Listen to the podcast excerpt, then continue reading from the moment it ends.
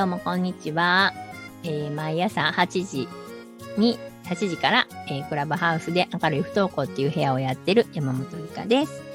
えー今日のお話は、えー子供が不登校になった時に、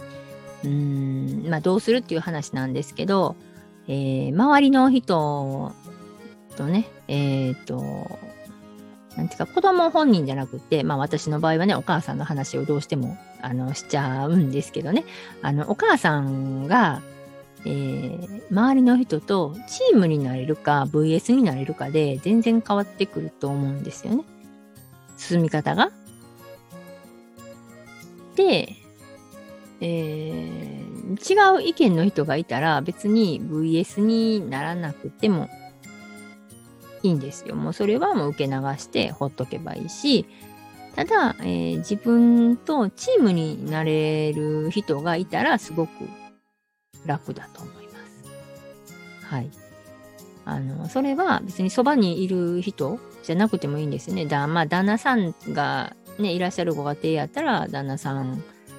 まあ、パパさんですよね。パパさんが自分の味方になって、で、一緒にチームで動けたら一番いいんですけど、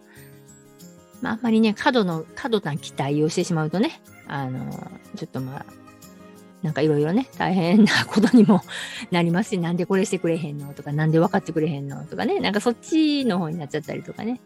するんで、えーまあそれはいいんですけど、あの、学校の先生とかもね、なんかチームで動けるんやったらいいんですけども、VS になるんやったらもういらんかなっていう感じが思います。だかそのチームになる相手のその人をどこで見つけるかっていう話なんですけど、もう別にあの周りじゃなくて、なんか、えっ、と、同じ当事者の同じ経験をした、うん、人とお話できるだけで、だいぶと、えー受け入れ方が変わってくるかなと思います。まあ、その、えーチームになる人っていうのは、まあ、同じ、自分と同じ意見を持った人がいいんですけど、で、えー今ね、もう SNS が発達してますしね、私もクラブハウスで毎朝8時にね、あの話してますんでね、なんか、いろんなとこに出向いてって、その自分と同じ意見の人を見つけて、その人と喋るっていうのは、一番、うん、メンタル的に大事かなと思いますね。もうね、めっちゃ孤独なんですよ。で、誰に相談していいかもわからへんし、あの、なんかついね、学校に相談したくなるんですよ。まあもちろんね、学校に相談するのが一番最初やと思うんですよね。一番最初ね。うちの子学校行かないんです。どうしましょう？みたいなね。うん。いや、どうやって行かせましょうか？どうやって来させましょうか？みたいな話になるじゃないですか。ね、なんか一番最初は学校に相談する。で、学校に相談して、もうあんまりね、解決にならないことが多かった。まあ解決っていう言葉もちょっとあれなんですけどね。あの、この場合の解決っていうのはなんかお母さんの気楽になる話みたいなね。そういうことですよ。で、えー、もうなかなか、なかなか難しいんですね。うん。うーん。そうですね。だからそこもあの話しつつ別のところで、えー同じ当事者の同じような経験してる人と話するのはめっちゃ大事。もうそれだけであの全然変わってきますよ。心の持ちようが。もう、あの通ってきた道を教えてもらうだけでも全然ちゃうんでね。うん。だから、えー悩んでる人、不登校で悩んでるお母さんは、もうさっさと、なんかいろんなとこ行きまくって、まあなかなかね、大変かもしれないんですけどね、あの、いろいろ行きまくって、行きまくらんでもいいけど、もうちょっとどっか、こう、それもご縁なんでね、ちょっとどっか行ってみて、で、自分と同じ、あの、当事者の人で話聞いてくれる人がいたら、もうそれでいいし、で、そこがちょっと、うわ、ちょっと合わへんわ、と思うんやったら、また別のところに行き、話聞いてもらい、